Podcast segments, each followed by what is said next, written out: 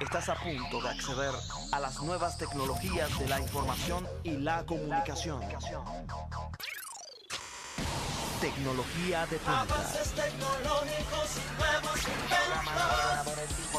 Todos a tu alcance. Móviles, internet, redes sociales, software y hardware. Todo esto y mucho más en Conexión tecnológica. Para nosotros es un placer y una bendición contar con ustedes cada semana en este su programa Conexión Tecnológica, siempre difundiéndoles interesantes informaciones sobre el mundo de las TIC, tecnología de la información y la comunicación. Como cada semana tenemos plato fuerte en nuestros di- diferentes segmentos que les traemos cada semana y dándole la bienvenida a mi compañero eh, Juan, Juan Pablo, Pablo Román. Pues sí, no, yo, no, yo sé que usted se llama Juan Pablo Román. Por si acaso. Por si acaso eh, lo confundo con José, ¿verdad? Sí, pero está Ah, bien. Todo bien, señor Guido. Al día de hoy estamos con muchas noticias sobre el coronavirus. Bueno, ya tú, ya tú Eh, sabes cómo está eso. Aquí en el país se ha producido cierta, ¿cómo se dice? Cierto Como si fuera un, hura- un huracán. Sí, como si fuera un huracán. Pero lo llamamos a la, a la gente que por favor mantenga siempre la calma y que haga sus cosas organizadamente y a tiempo. Eso es así. Eso es así. Recordándoles también que pueden seguirnos en nuestras redes sociales, Conexión Tech RD, tanto en Twitter como en Instagram y Conexión Tecnológica RD en Facebook y YouTube. Recuerden que pueden escribirnos a nuestro WhatsApp 829-399-8831 y pueden visitarnos también en nuestro sitio web conexiontecnologica.com.do. También estamos transmitiendo en vivo por CTV, Canal 38 de Altiz y de Claro también, eh, 60, Canal 60 de Claro y otros Así medios de cable como Éxito Visión en La Vega. Así. O sea, estamos en vivo por todos los Donde lados. quiera que nos busquen nos van a encontrar. Y recuerden que nos pueden encontrar en iTunes, en los pod- en el podcast de Conexión Tecnológica RD, los- nos pueden buscar así mismo, también en Spotify.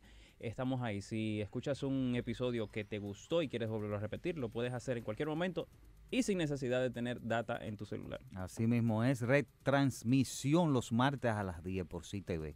Este mismo programa, retransmitido por el canal CTV a las 10 de la noche. Usted puede también eh, vernos ese día, este martes que viene. Así que ya ustedes saben, vamos a pasar de inmediato a Rosagna Sarmiento, que nos tiene las informaciones interesantes que vienen para esta producción de su programa Conexión Tecnológica. Así es, Guido. Hoy nuestro plato fuerte es orientando al usuario y vamos a recibir aquí en cabina al profesional de las TIC y speaker Harold Gómez. Vamos a hablar del alcance de tu red inalámbrica, obstáculos y consideraciones. En Noticias en Línea, Bill Gates y Mark Zuckerberg destinarán parte de su fortuna para luchar contra el coronavirus y en casos y cosas de la actualidad, los intentos de phishing en el 2019 crecieron un 640%. Estas y más informaciones aquí en Conexión Tecnológica. Así mismo es, vamos de inmediato a las noticias más relevantes de la semana. Noticias en línea. Conexión tecnológica. Así es, Bill Gates y Mark Zuckerberg ah, han de- destinado parte de su fortuna para luchar contra el coronavirus y la propagación que éste está teniendo en los últimos días. El COVID-19, como es eh, conocido científicamente, tienen en alerta al mundo entero, afectando todos los entornos posibles, tanto el económico como el social, como el de salud, como así lo hemos visto evidenciado. Es por esto que Zuckerberg, y, que es presidente y fundador de Facebook, así como Bill Gates, que es el fundador de Microsoft, eh, acaban de anunciar que destinarán parte de su fortuna para de su fortuna personal, déjenme decirlo, ¿ok? No es de la fortuna de sus empresas, sino de su fortuna personal.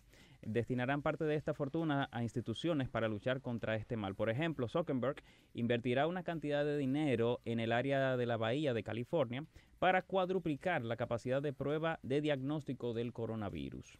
Eh, por otro lado, Bill Gates y junto a su esposa eh, y su fundación, Melinda Gates y Bill Gates, eh, se encuentran trabajando conjunto a la Universidad de Washington para distribuir pruebas de coronavirus de manera gratuita. ¿ok? Ellos están haciendo un esfuerzo para que estas pruebas lleguen a manos de las personas y así estas personas no tengan que moverse de sus hogares para realizarse estas pruebas, cosa que ayudará a que este virus eh, pueda ser contenido de manera más eficiente.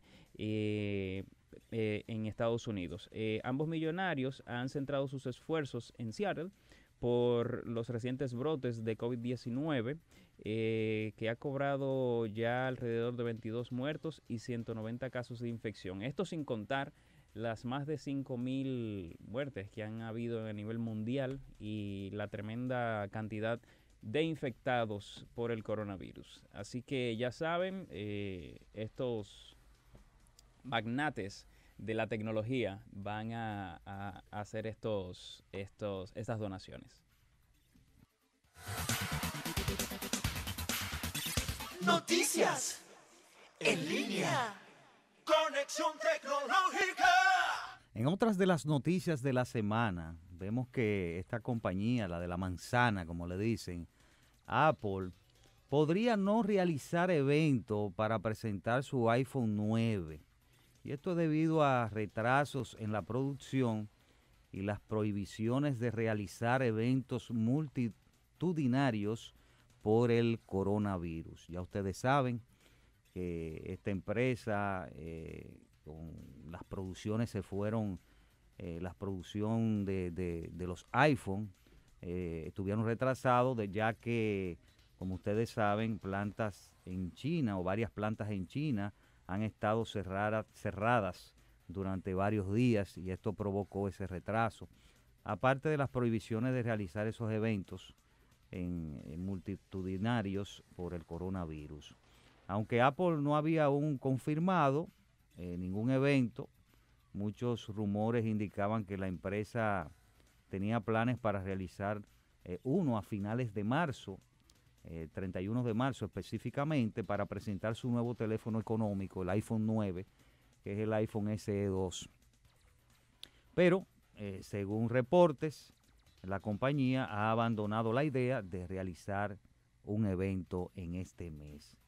El motivo es el mismo, como que ha llevado que ha llevado a la cancelación de eventos tecnológicos importantes.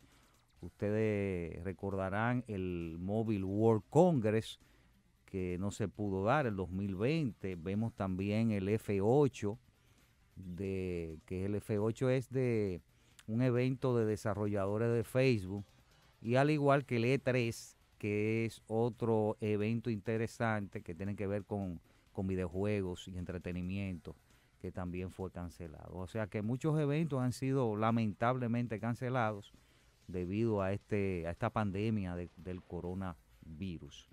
Eh, por ejemplo, donde se encuentra la sede principal de Apple y el teatro Steve Jobs, eh, en el que se celebran sus eventos, eh, eso está bajo la jurisdicción del Departamento de Salud Pública de Santa Clara y este departamento emitió una orden recientemente en la que se exige cancelar las reuniones masivas dentro del, del condado. Eso para contener la expansión del brote de coronavirus que afecta a todo el mundo. Esta orden entró en vigencia a partir del 11 de marzo y durará tres semanas. Así que Apple eh, no va a hacer evento por ahora debido a estos retrasos en la producción y, las prohibiciones de reuniones masivas y que esto es producto por el coronavirus. También otros de, las, de los reportes que dice Apple es que van a postergar, van a retrasar el, casi de manera obligada el lanzamiento por varios meses, el lanzamiento de los nuevos iPhone 12. Así que ya ustedes saben. Vamos a tener que esperar más. Así mismo. Después de la pausa vamos a, a venir ya con el casos y cosas de esta semana. Interesante. Quédese con nosotros para que pueda disfrutar de estas informaciones. Conexión tecnológica.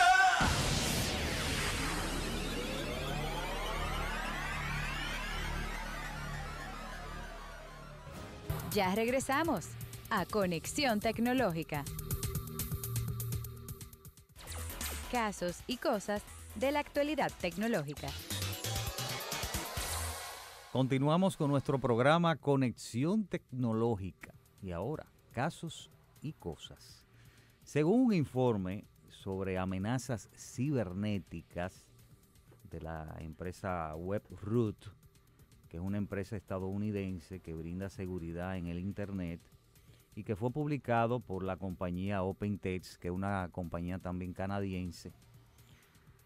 Eh, ellos dicen que los intentos de ataques de phishing crecieron en el 2019 640%. Comparándolo con el año 2018. Claro, comparando con el O 2018. sea, es un aumento abismal. demasiado. Mientras que el malware dirigido al sistema operativo Windows 7 aumentó un 125%. Eh, como ustedes saben, los ataques de phishing son aquellos que son suplantados, ¿verdad? Que son los ciberdelincuentes.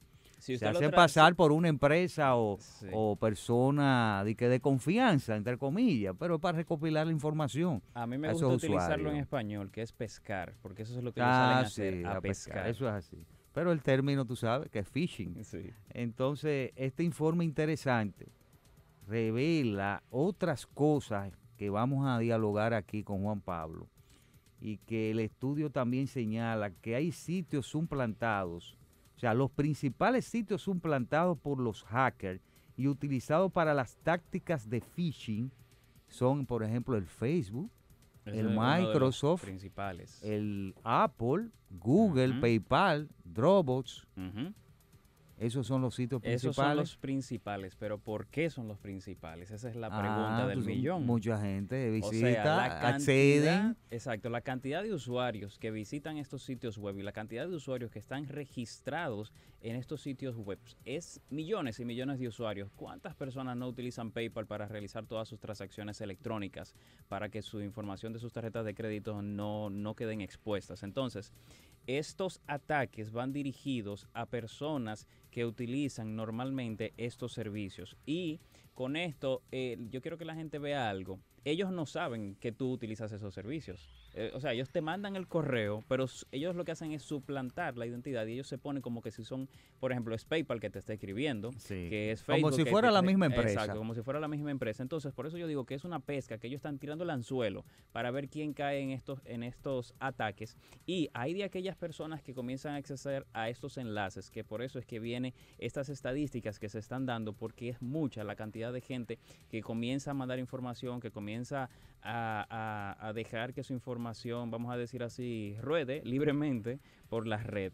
Entonces, estos ataques fueron más identificados en su gran mayoría, fueron identificados en Estados Unidos, en los Países Bajos, Rusia, Alemania, Italia, Hong Kong, Japón, Sudáfrica y Singapur. Esos son, esos, son, esos son los países de mayor de riesgo. mayor riesgo. del O que phishing. más atacados están por, por esto del phishing. Japón, Singapur, eh, son, son países. y- Sudáfrica. y y- Rusia. Usted sabe que Sudáfrica a mí no me, no me sorprende, porque de Sudáfrica les voy a decir algo que es por mi experiencia que ya lo he vivido. Si ustedes utilizan la plataforma de venta en línea, no de venta en línea, sino tú- aquí en República Dominicana de eh, Corotos, por ejemplo, la aplicación que es para, para vender, ustedes van a ver que hay veces que les escriben personas que vienen de, de otro país y le dicen, eh, en dólares, ¿cuánto me costaría ese, ese, eh, ese producto que tú estás vendiendo?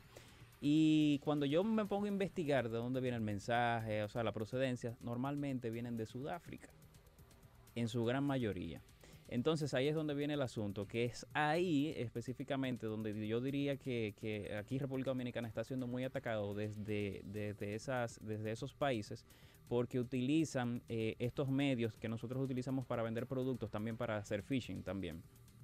¿No? Y también eh, hablando de la parte de, de las llamadas telefónicas de WhatsApp, también esos países tú ves los teléfonos de, de Sudáfrica, Sí. de Israel, o sea, todos los teléfonos que usted vea diga que lo están llamando de ahí, eso es también, son ataques. Así o sea, mismo. tienen que tener cuidado, no lo tome, simplemente cancélelo y ya. Y el phishing no viene solamente por la computadora, No, no, vaya a pensar la sí. gente. Hasta una llamada que le hagan a su celular directamente, no necesariamente WhatsApp, también pueden tratar de robarle información. Hubo otro, hubo otro, eh, otra forma de ataque que es por el cripto hacking, que es en 2019 Es un tuvo- tema muy nuevo, déjeme decirlo. Sí, la gente de- no ni se percata de esto, del cripto hacking. pero está, está cogiendo un poquito de auge porque Demasiado auge, diría yo. eh, la, ¿por qué te digo esto? Porque por ejemplo las URL que son las páginas que normalmente uno visita, eh, al menos 8.8900 millones de URL tenían un script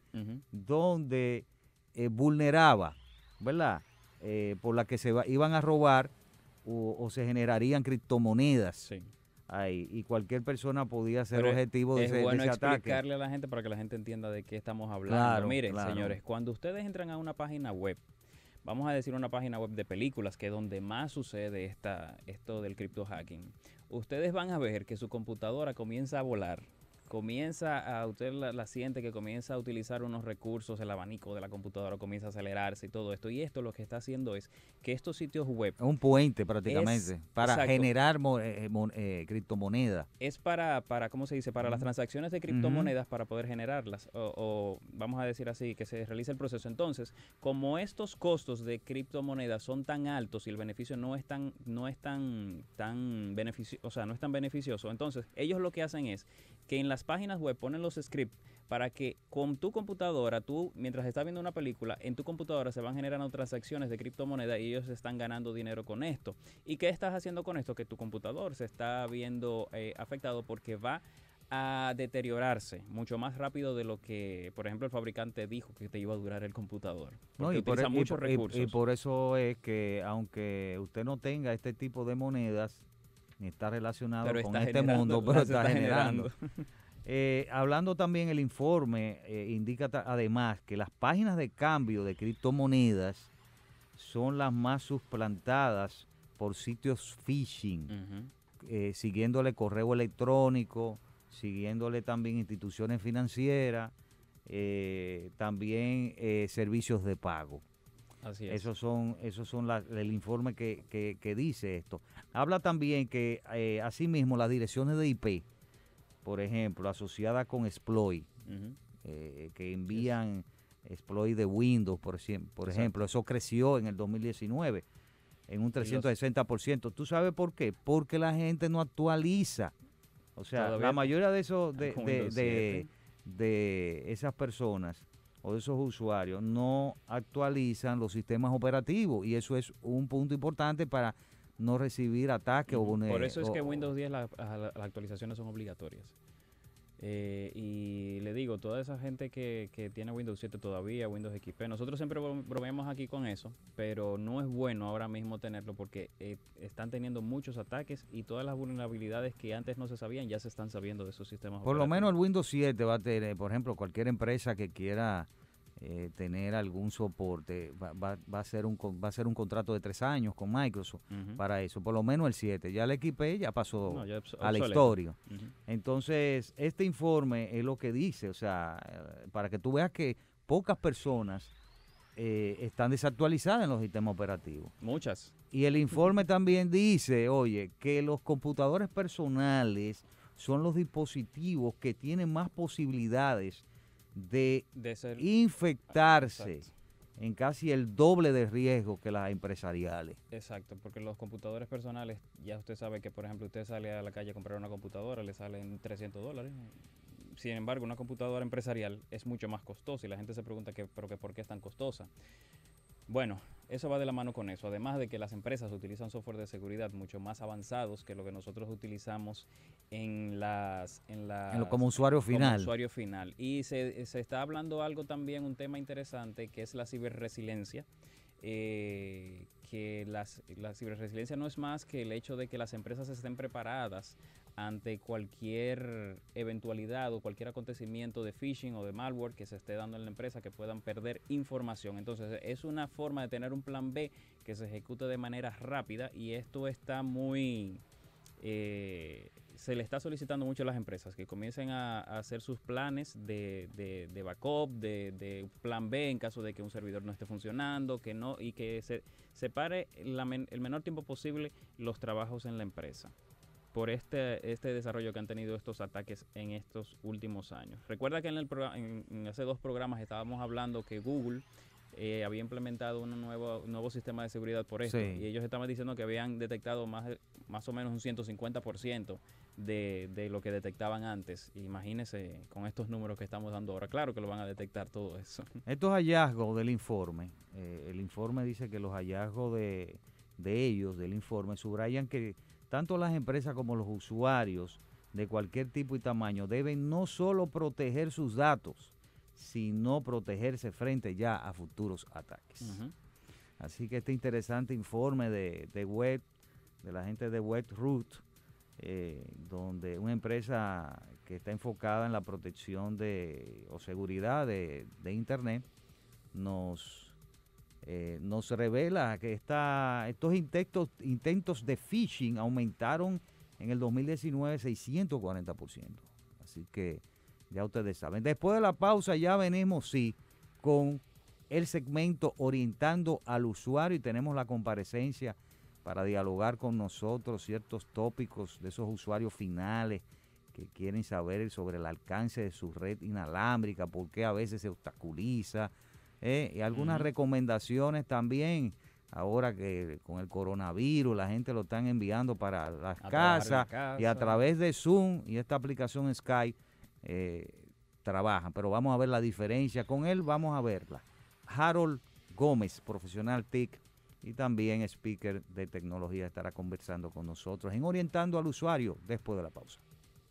Avances tecnológicos y nuevos inventos. Programas, ordenadores, informática y robótica. Todos a tu alcance. Móviles, internet, redes sociales, software y hardware. Conexión tecnológica.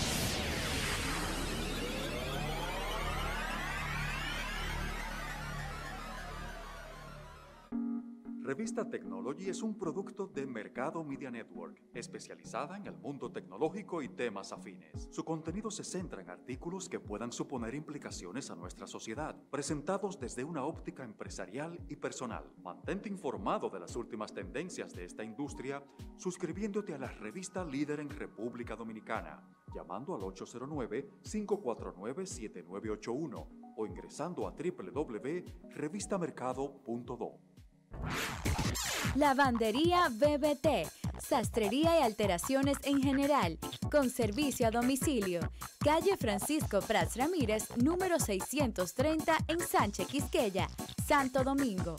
Para solicitudes e información, comunicarse a los teléfonos 809-566-6730 y 809-476-9527. Lavandería BBT. Siga disfrutando de Conexión Tecnológica. Conexión Tecnológica. Su contacto con el mundo de la ciencia y la tecnología. Presenta Orientando al Usuario. Continuamos con nuestro programa Conexión Tecnológica y ahora Orientando al Usuario. Este segmento, el segmento enfocado a esos usuarios finales que necesitan algunas recomendaciones de ciertos temas.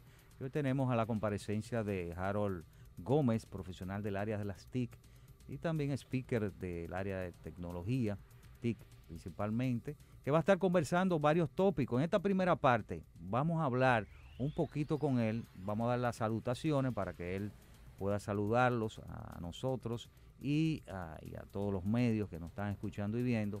Y de una vez vamos a entrar en materia con la parte del Wi-Fi, los alcances que uno puede tener o extender eh, de nuestras redes Wi-Fi. Vamos a darle primero la bienvenida. ¿Cómo estás, Harold? Gracias por, por venir. Mil gracias, Guido, y al equipo de Conexión Tecnológica.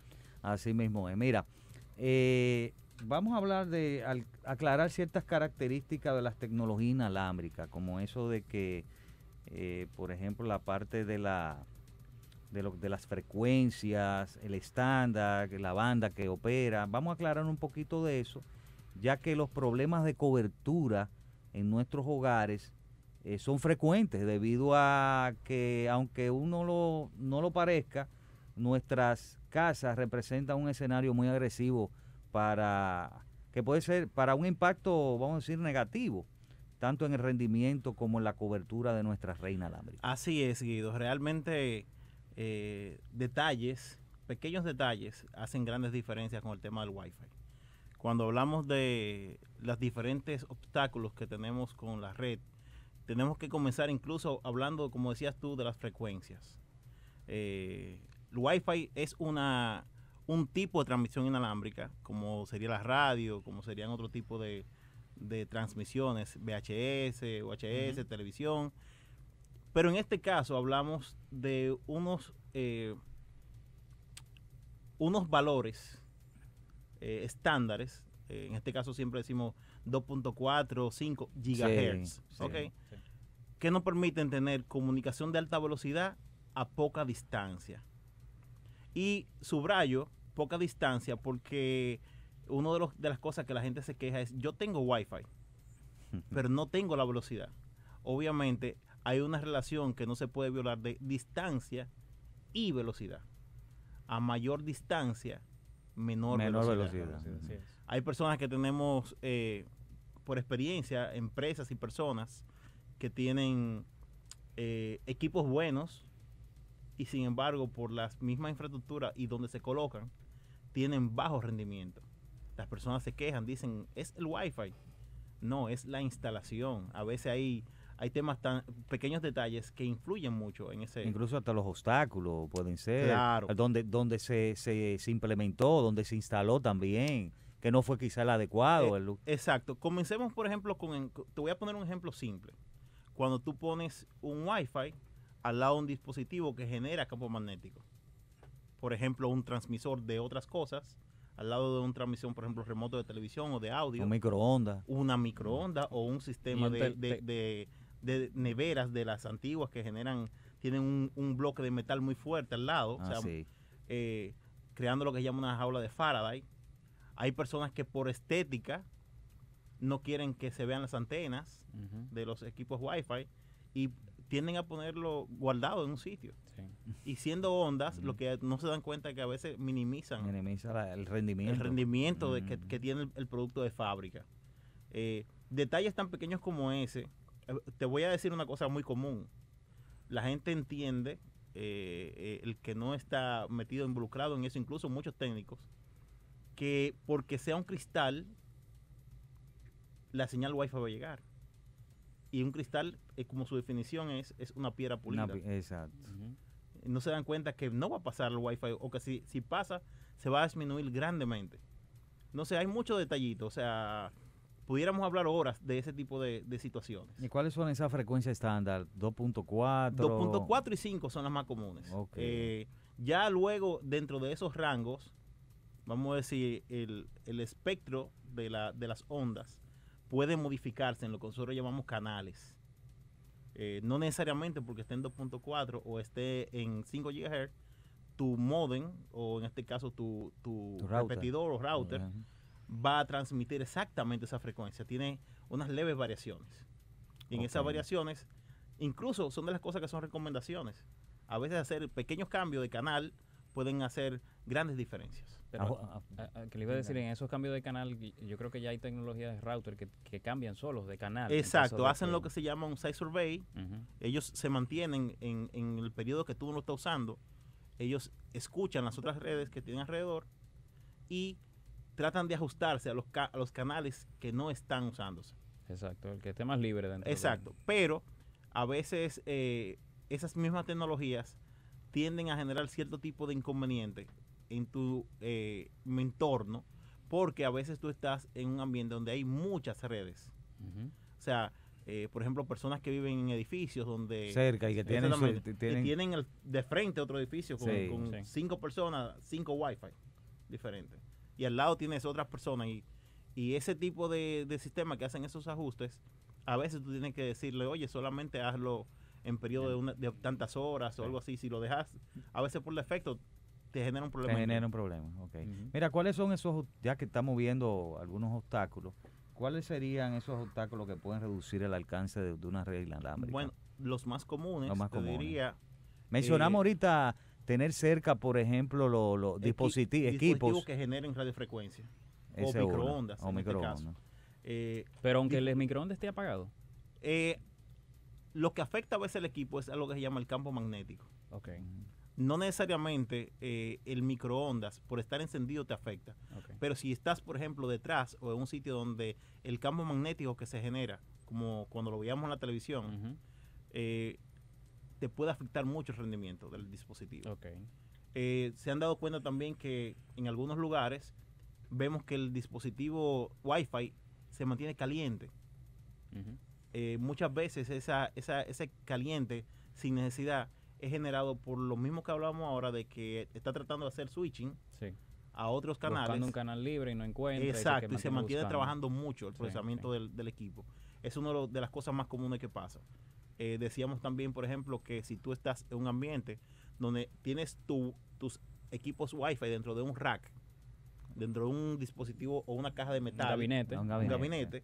pues obviamente tú le estás reduciendo la capacidad de transmisión Sí, porque estás haciendo lo que se llama una jaula de Faraday y, y estás disminuyendo eh, increíblemente muchas personas también eh, tienen a cometer el error de entender que porque tienen un, eh, algo en un closet, por ejemplo, ponen el wifi en un closet eh, en su oficina o, o en su habitación, eh, que las eh, puertas, por ejemplo, en este caso de, de, De De madera. los closets de madera. de madera eh, preciosa, como decimos, ¿verdad? Que son bastante resistentes, también te reducen mucho. No, claro. la eso- capacidad. eso- La parte de la congestión que hablamos ahorita de, de- de tu red Claro. impide también el obstáculo. Claro, y también un, un obstáculo, eh, vamos a decir que no es tácito, que es el que también influye mucho en la calidad de tu Wi-Fi, el dispositivo que usas. ¿El dispositivo que yo uso o el, ra- o el router per Ambos, se? ambos. La calidad, eh, básicamente en ocasiones yo me atrevo a decir más que más el dispositivo que tú usas, pero obviamente no Está hablando podemos- de un smartphone. del de un smartphone, claro. Es diferente. laptop que Es un diferente a Wi-Fi. una O tableta. Exactamente, claro, es diferente a una tablet, es diferente a una laptop, es diferente Sí. a tu PC. Sí, sí. y las condiciones con que transmites también. Yo siempre pongo, cuando me ha tocado hablar del tema, pongo el ejemplo de que cuando estamos en un concierto, el artista, nosotros lo escuchamos perfectamente porque él está amplificado. Pero si nosotros hiciéramos lo mismo de, de tratar de decirle algo al artista, Él no nos él reconoce. posiblemente no. no nos escuche a la distancia donde estamos, Sí. porque nosotros no estamos amplificados. Entonces, la calidad de las antenas, la potencia con la que transmite el celular o, o- o el smartphone en sentido general, El router también, ¿verdad? el la router, calidad claro, del router Influye, influye mucho, influye bastante. Debe ser de calidad. De calidad, eh, debemos decir también que preferiblemente debe ser, deben ser dispositivos modernos, puesto que Eso es algo que nos obliga entonces a ir evolucionando. hay que evolucionar, porque también. precisamente, como hablaban ustedes de los temas de seguridad, la Wi-Fi es la forma más fácil de, de, a- eh, vamos a decir, el medio más fácil para atacar. Para vulnerarse. Claro. Ujú. ¿Por qué? Porque eh, la persona no tiene que estar en nuestra oficina para, para eh, vulnerarnos. Exacto. No tiene que estar en nuestra casa. Exacto. Entonces, eh, también esos dispositivos ya reconocen que tú tienes un iPhone, que tú tienes un dispositivo Android y ajustan a veces de manera automática eh, los niveles de potencia que tienen que utilizar. Ok. Ok. Sí. No es eh, recomendable tampoco una práctica que se usa mucho de poner el dispositivo Wi-Fi a reproducir a la mayor potencia. No es recomendable. No es recomendable.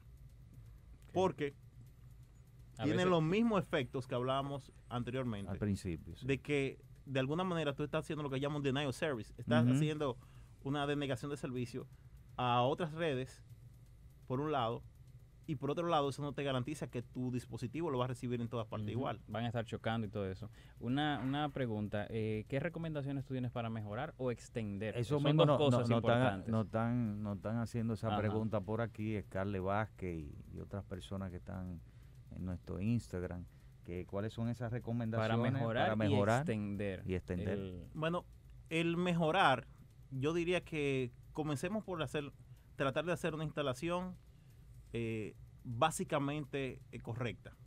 Ok. No instalar los dispositivos en lugares ocultos si no es necesario, ¿verdad? O sea, un punto O- céntrico. En un punto ¿verdad? céntrico de tu casa o si ya sabes que por la razón de tu arquitectura no tienes un punto céntrico, entender desde, desde el principio que tienes que usar equipos que se llaman repetidores.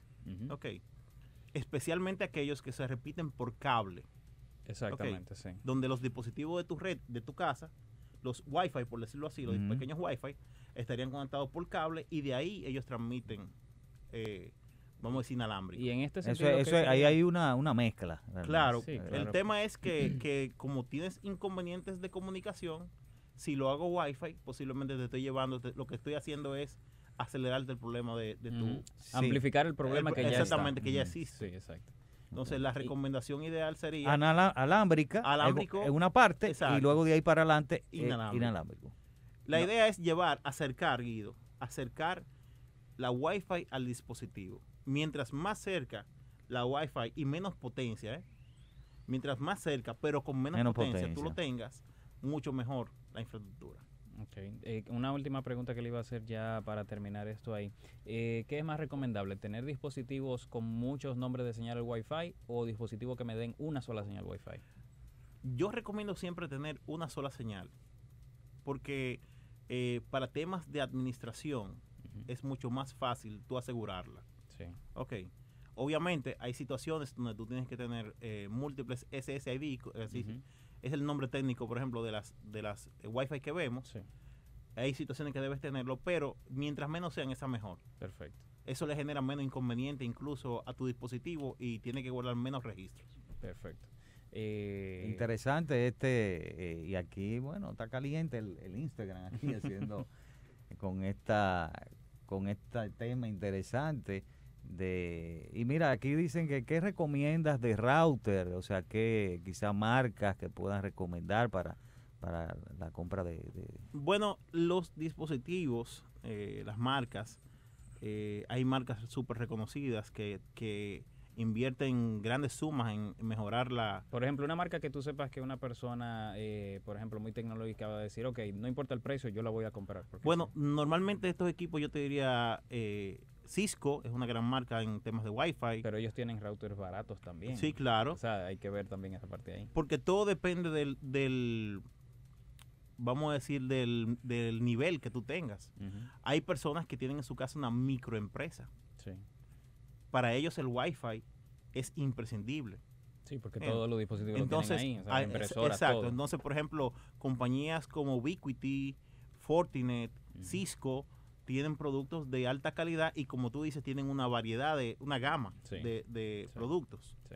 Entonces, eh, tú tienes opciones, tú puedes elegir diferentes opciones y, como te digo, esas son marcas que son muy reconocidas. Hay otras, eh, vamos a decir Next u Sí, otras tipos más marcas económicas. más sí. económicas que no necesariamente significa que son malas. Ay.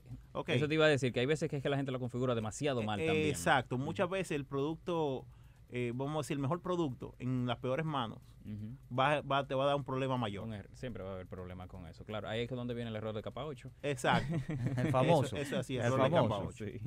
Es así. mira tenemos saludos te mandan saludos eh, Harold aquí Paul Abel ah, claro. Eh, aquí con el chat en vivo tenemos aquí desde YouTube y Samuel Peña también nos da los buenos días por aquí. Así que estamos por todos los lados. Vamos a hacer una pausa y ya por último, ¿qué recomendaciones ya con este aspecto del alcance tú a esos usuarios finales? Bueno, una pregunta sería, ¿cuál, ¿Cuál? se recomienda? ¿2.4 o 5 GHz? ¿Cuál sería la Ah, mejor señal? Yo te diría que 5 GHz. 5 GHz porque obviamente el espectro eh, Wi-Fi es, eh, te, te permite manejarte con mayores Y velocidades. está más libre siempre. Exactamente. Y segundo, exactamente, está más libre, aunque cada vez, no sé si se dan cuenta, se mueven más los dispositivos. Ya Sí, todos los smartphones modernos están, todos están con- llegando compatibles primero. con eso. sí. Incluso seleccionan primero 5 GHz y después a otro. Me ha pasado mucho ya, que siempre se me conecta a las 5 eh, GHz. 5 Yo no es esa la que quiero, la 5 GHz 2.4. será, será eh, el estándar de facto en poco tiempo. Si claro, tienen que, no es. mejorar el alcance de las señales, porque eso es otro tema ahí. Lo, con- lo que pasa es lo que te decía hace un momento. La tendencia no es hacer señales mm, de mayor potencia, sino Menor. al revés. Ok, Es hacer mejor calidad No, pero yo me refiero a que pueda pasar de una habitación a otra, el 5 GHz. O sea, que no se quede Eh, en es, una es- habitación. es lo que te digo, es que la tendencia de, de, vamos a decir, el mercado, es que tú tengas eh, muchos dispositivos pequeños y no uno solo grande. Ok, perfecto. ok. Ok. Obviamente es válido en algunos lugares, en algún tipo de, de arquitectura, pero incluso con el tema de IoT, la idea es generar lo que se llama eh, dispositivos de baja potencia, que te consuman menos electricidad y que a la vez te den más calidad porque están más cerca de ti. Sí, y lo que la gente necesita es calidad también. Eso es así. Hay otra cosa, por último, ya con este tema interesante. Hay aplicaciones para saber también, si de una forma sencilla, averiguar cuál es y su estado de, de- de la red inalámbrica. Por ejemplo, está el Wi-Fi Analyzer. Hay aplicaciones que usted puede eh, bajar, eh, instalar con el fin de usted eh, verificar. Ah, Hay una interesante que se llama Heatmapper, Ok, eso es eh, o sea, un mapa de calor. ¿Ese está solamente para Android o...? Eh, creo que está para, no, no estoy seguro, pero creo que está para todas las Hit, plataformas. hit. Heatmapper, como de calor, mapa- mapeador de G- calor. HG, Ah, Exactamente. color. Exactamente. Hay varias, eh, eh, se pueden buscar así como Heatmapper o Netmapper porque son los nombres más técnicos. Pero la idea es que te permiten eh, tú tener una idea de cómo está el tráfico de red en, en el lugar donde tú estás. Y asimismo también, no solamente ver tu red Wi-Fi, sino también eh, ver el alcance de las redes que están a tu A- alrededor. alrededor, exacto. Si no afecta. Exacto. Ok, gracias eh, eh, Harold. Y vamos a seguir ahorita en esta se- segunda parte de este segmento orientando al usuario. Ya los amigos se, se nutrieron de estas informaciones. Después de la pausa, seguimos con orientando al usuario. Avances tecnológicos y nuevos inventos. Ya regresamos a Conexión Tecnológica.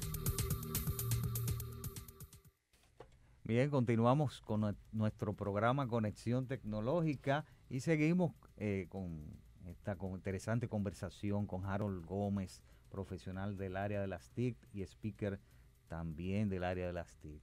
Eh, Harold, en esta segunda parte que hay usuarios, por ejemplo, que utilizan eh, ciertas aplicaciones de telecomunicaciones y más ahora con el esto del coronavirus eh, ha hecho que desde su casa ciertos países como Canadá, Estados Unidos y, la parte de Europa, Italia, se han visto la necesidad de utilizar aplicaciones donde puedan eh, realizar sus, sus reuniones de trabajo y asimismo colegios utilizar ciertas plataformas de aprendizaje para que puedan acceder y, e impartir sus clases y no pierdan el año escolar.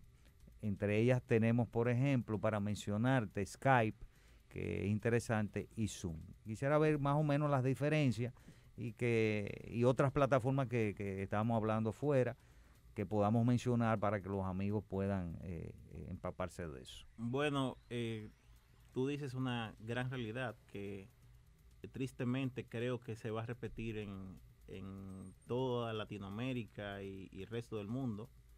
Eh, según parece, nadie está exento del famoso eh, COVID-19, coronavirus, eh, ¿verdad? Eso ha hecho que tengamos que reaccionar de alguna manera, continuar con los negocios, haciéndolos simplemente de una forma diferente.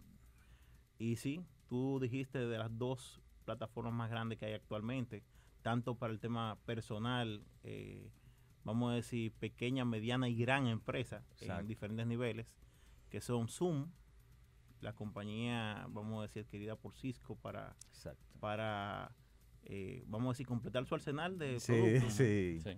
Y así a su, a su vez, Microsoft con su Skype, que también están haciéndole un grupo inmenso de actualizaciones. También está la versión de Skype que ellos tienen que se llama Teams, que básicamente son dos productos, ellos lo visualizan como dos productos, el mercado cloud empresarial y el mercado personal.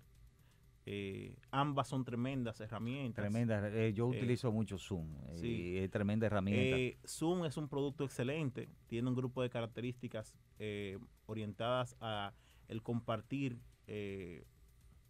tanto reuniones como son los, los eh, webcasts y un grupo de, de contenido de ese tipo. Eh, tienen una gran- tienen una facilidad inmensa para administrar eh, temas de tiempo, temas de participación, chat. No significa esto que Teams o Skype no lo tienen, pero sí esto es una parte fuerte en, en Zoom. Sí. Es un producto muy fuerte. eh, tiene una Incluso, característica- incluso la, la versión gratuita, creo que que Funciona son 100, muy con, bien. con 100. sí, funciona muy bien. Cien con per- cien con personas a la con vez. 100, con 100. 100 Ujú. personas. Eh, Sky 50 la gratuita. sí. Eh, Skype, uno de los fuertes que tiene, por ejemplo, es el tema del whiteboard. Es una aplicación donde tú puedes compartir tu pantalla y hacer cosas bastante rápido. Ellos tienen lo que se llama también un sistema de video variable, lo que hace que en lugares donde la calidad del internet no es tan buena, el video se ajusta de una manera muy rápida y tú puedes hacer una, vamos a decir, una presentación con cierto grado de calidad. Obviamente, Sí. eh, no, no es eh, magia que hacen, ¿verdad? A veces no, No, se claro, puede. claro, pero- claro. Yo, pero yo me he fijado que mucho que Skype, por ejemplo, si tú tienes algún usuario que está en la conversación, que tiene una, una conexión muy baja, a los otros les afecta, aunque tengan la sup- una super velocidad también. Eh, a veces pasa, porque también eh, hay algún tipo, algunas cosas que son malas prácticas. Por Sí. ejemplo, eh, hay personas que están en comunicación activa, o sea, tienen su micrófono Ah, sí, siempre eh, activo. encendido, la Sí. cámara, y obviamente el dispositivo entiende, como es algo que se hace a nivel del dispositivo primero, que tú estás participando de, la, de la reunión. O sea, estás hablando, estás participando en ese momento. Una buena norma sería entonces, si tú no Sería- estás hablando, solamente escuchando, apaga la cámara y apaga el micrófono. Eh, sería lo mejor. Ok, O sea, eso aplica a todas, ¿eh? ok. porque ese caso, y según tú vas viendo mayor cantidad de tráfico, lo vas viendo más. Y en caso de, como, como Zoom, por ejemplo, tiene también el, el chat para muchas personas, tiene su chat para tú conversar, eh, puede utilizarlo en Eh, caso de que no, no, no, Exacto. no quiera el micrófono. Una de las grandes ventajas, por ejemplo, que yo veo en este momento de ambas plataformas, pero muy especialmente la he notado mejorar en el tema de Skype, es la aplicación web. La aplicación Sí. que ellos usan para, para instalar en Android o en iOS. Sí, la- Es en su muy mayoría buena. todos ya tienen esa Y- aplicación web. La otra cosa es la integración, por ejemplo, a mecanismos de pago telefónico, o sea, en aquellos casos donde la persona requiere telefonía real, o sea, Sí. estar conectado a un teléfono, ya sea nacional o internacional, Skype te permite hacer eso, o sea, que personas se puedan conectar vía telefónica. Exacto, o sea, la llamar a un actividad. número y, entras a la reunión. Y entrar a la reunión. Sí. Es una, una característica que en el mundo de los negocios es muy importante porque lo que tú no quieres es que la persona eh, deje de estar conectada. Claro. Y en, interesa- caso, y en caso de que se pierda la reunión, las dos plataformas interesantes, eh, ellos guardan esas reuniones y, lo- y pueden volver otra vez a, a- a verificar o a, o a o verlo. escuchar o usarlo como podcast en algún Exacto, momento. Sí, claro, también es posible. Qué bien. De lo que me decías del tema de los colegios y, y de los medios de entrenamiento, te diré que, que sí, también este, se están tomando medidas en ese sentido. Y Moodle, que es la plataforma más conocida también en temas de, de entrenamiento, vamos a decir, remoto o virtual, pues también han estado eh, teniendo muchísimos downloads, muchas descargas, así como también la plataforma de, de Blackboard. O sea, Excelente. tienen mucho, muchas personas que lo siguen, hay muchas personas implementando proyectos de manera rápida ahora, y yo creo que, que República Dominicana también tiene buenas, un gran personal que capacitado para hacer ese tipo de cosas. Este Bueno, es el año de lo no presencial. Bueno, ya ustedes saben. Gracias, Harold, por estar con nosotros y, y nada, eh, tu contacto rapidito. 809-697-1703 y en las redes también, así como Harold Gómez. Ah, Ok, gracias por participar con nosotros, a los amigos que nos escucharon, nos vieron. Recuerden No. en- que nos pueden ver en el podcast también. Está bien, nos volvemos a encontrar la próxima semana en el mismo horario y en el mismo canal, ¿verdad? Así es. Hasta la próxima.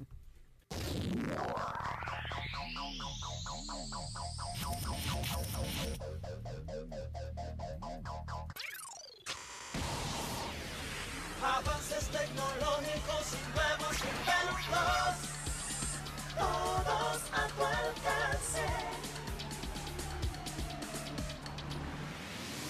Conexión tecnológica.